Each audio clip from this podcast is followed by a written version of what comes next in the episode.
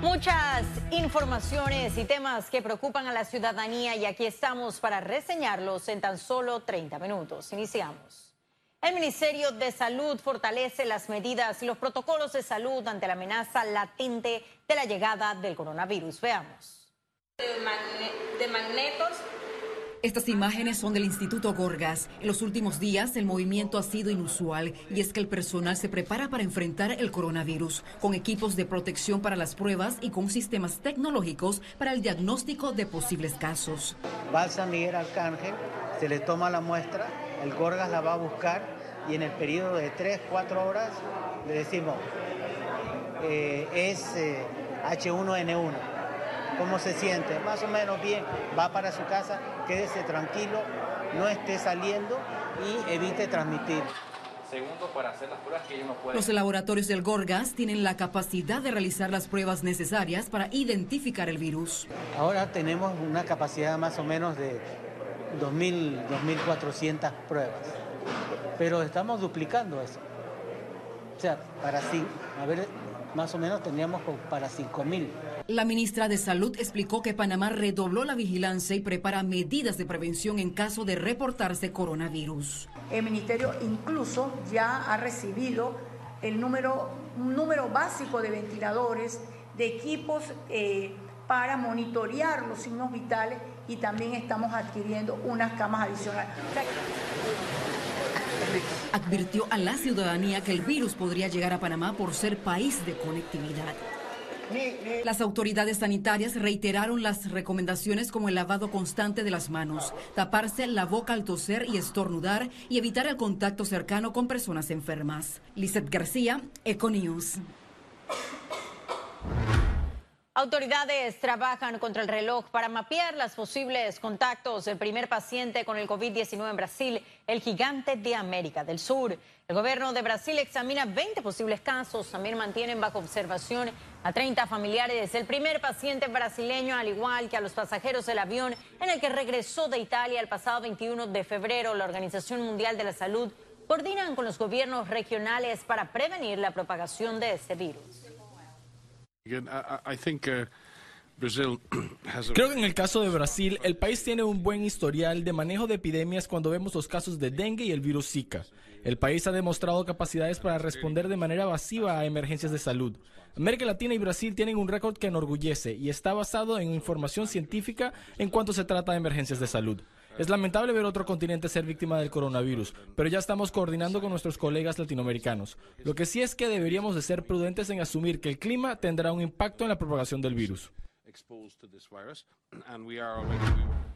Italia se convirtió en el epicentro de la propagación del COVID-19 en Europa, con más de 650 casos confirmados y 12 muertos. Las autoridades buscan calmar a los italianos. El gobierno de Italia ha examinado a más de 10.000 personas en una semana, el mayor número de pruebas realizado en Europa, pero las autoridades buscan redireccionar la atención a la lucha contra la desinformación.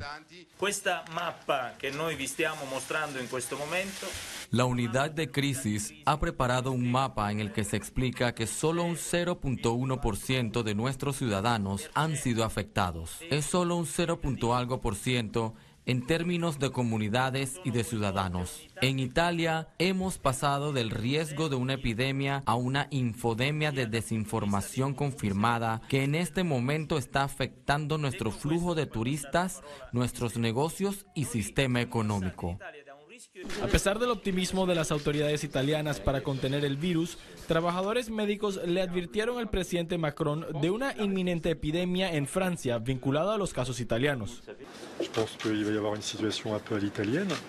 Creo que tendremos una situación como la de Italia, en donde tendremos cadenas de transmisión local, es decir, casos de contagio en Francia, en particular porque el paciente que murió ayer aquí y el caso del hospitalizado en Amiens, los dos no tenían vínculos con China. Eso demuestra que la transmisión fue local en Francia, por lo que el virus ya está circulando.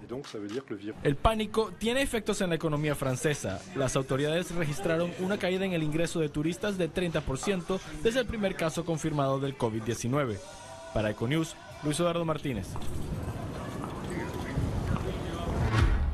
Y la propagación del COVID-19 pone a prueba la coordinación entre la Organización Mundial de la Salud y los gobiernos autoritarios. A pesar de que el 97% de los casos del COVID-19 se concentran en China continental, la Organización Mundial de la Salud centró su atención en los nuevos brotes en Europa y Asia, que suman más de 3.500.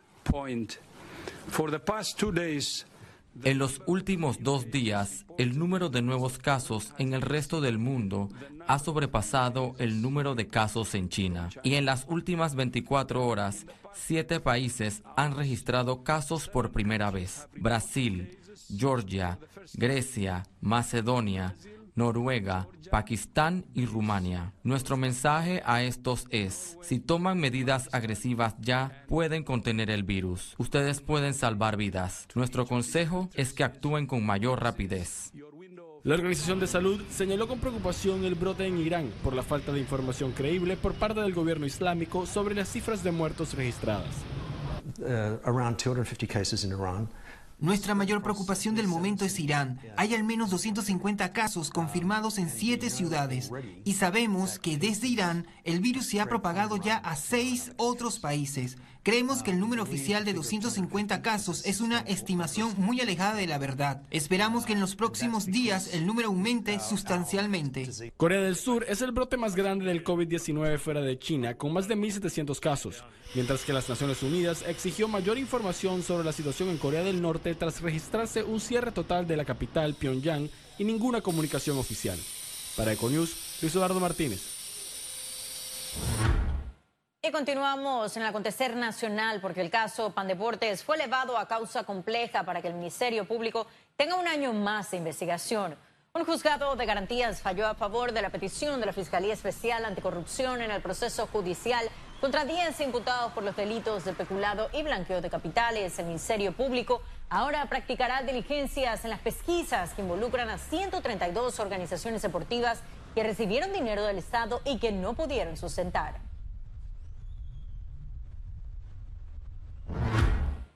Y desde las 12 de medianoche de ese sábado 29 de febrero no habrá agua en la ciudad capital por trabajos en la planta potabilizadora de Chilibre.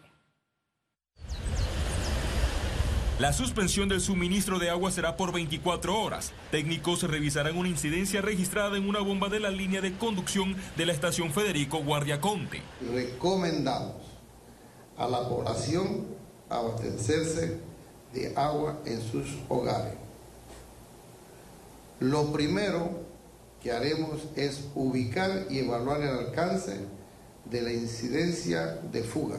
En conferencia de prensa calificaron los daños como una bomba de tiempo. Denunciaron desidia por falta de mantenimiento en 30 años. Peor fuera si esta bomba estalla y no es un mes, sino dos meses, pregúntense qué pasaría. Entonces nosotros con responsabilidad hemos tomado una decisión que hace mucho tiempo se, había, se tenía que haber tomado. En ese sector donde estamos identificamos la fuga pasan tres tuberías, una de 60 pulgadas, una de 16 y una de 4. Los trabajos para la modernización del sistema culminarán en agosto. Este trabajo específico es para el techo del tanque de la losa de agua tratada. Las últimas adecuaciones en la planta de Chilibre revelaron pérdidas de 28 millones de galones de agua por día. Tras la posible suspensión de clases el próximo lunes por la falta de agua, el director de esta institución indicó que la última palabra la tendrá la ministra de Educación. Félix Antonio Chávez, Econius. Economía. Hay expectativa por el nuevo costo de la línea 3 del metro y el cumplimiento de normas para construir el túnel. Aquí le contamos. El Metro de Panamá aseguró que un túnel es la opción más viable para que la línea 3 atraviese el canal. En los primeros meses nosotros eh, planificamos todo eso de tal forma que el proyecto se pueda ejecutar de una manera más eficiente posteriormente. También tiene que levantar una red topográfica básica, muy exacta, que es la que se va a usar como referencia para la ejecución del proyecto. Eso también toma algún tiempo. Entonces, ya cuando tengamos todos esos elementos bastante armados, entonces que va a empezar a haber algún movimiento de trabajos preliminares. Para el ingeniero Gustavo Bernal hay medidas de seguridad que cumplir en el túnel. El punto de la energía es un punto crítico.